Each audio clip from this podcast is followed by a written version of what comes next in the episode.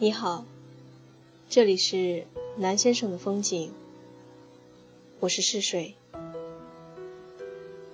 在每个夜晚睡前一刻为你读书。今晚继续为你朗读《小王子》。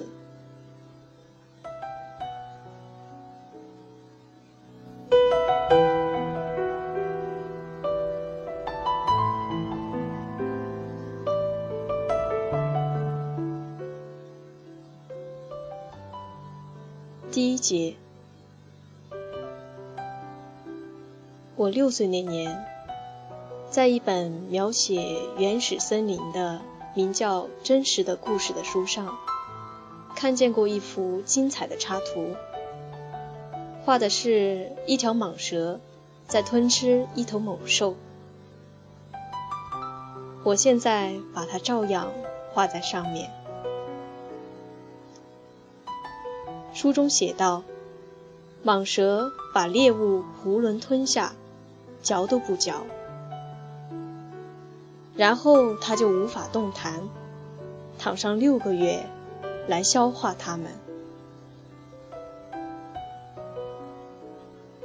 当时我对丛林里的奇妙景象想得很多，于是我也用彩色铅笔画了我的第一幅画。我的作品一号，我把这幅杰作给大人看，问他们我的图画吓不吓人？他们回答说：“一顶帽子怎么会吓人呢？”我画的不是一顶帽子，我画的是一条蟒蛇在消化大象。于是我把蟒蛇肚子的内部画出来，好让这些大人看得明白。他们老是要人给他们解释。那些大人劝我别再画蟒蛇，甭管它是剖开的还是没剖开的，全都丢开。他们说，我还是把心思放在地理、历史。算术和语法上好，就这样，我才六岁，就放弃了辉煌的画家生涯。作品一号和作品二号都没成功，我泄了气。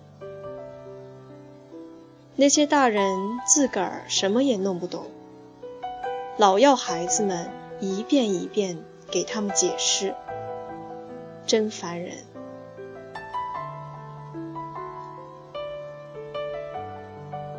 我只好另外选择一个职业，学会了开飞机。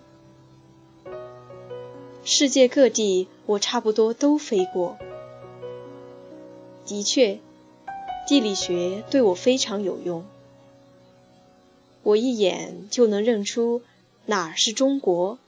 那是亚利桑那。要是夜里迷了路，这很有用。就这样，我这一生中跟好多严肃的人打过好多交道。我在那些大人中间生活过很长时间。我仔细地观察过他们，观察下来，印象并没好多少。要是碰上一个人，看上去头脑稍许清楚些，我就拿出一直保存着的作品一号，让他试试看。我想知道他是不是真的能看懂。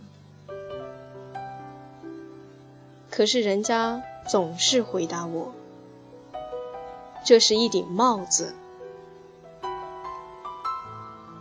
这时候，我就不跟他说什么蟒蛇啊、原始森林呀、星星呀，都不说了。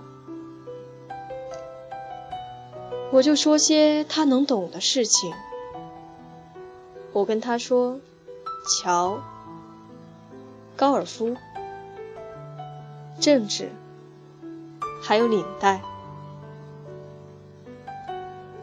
于是大人觉得很高兴，认识了这么个通情达理的人。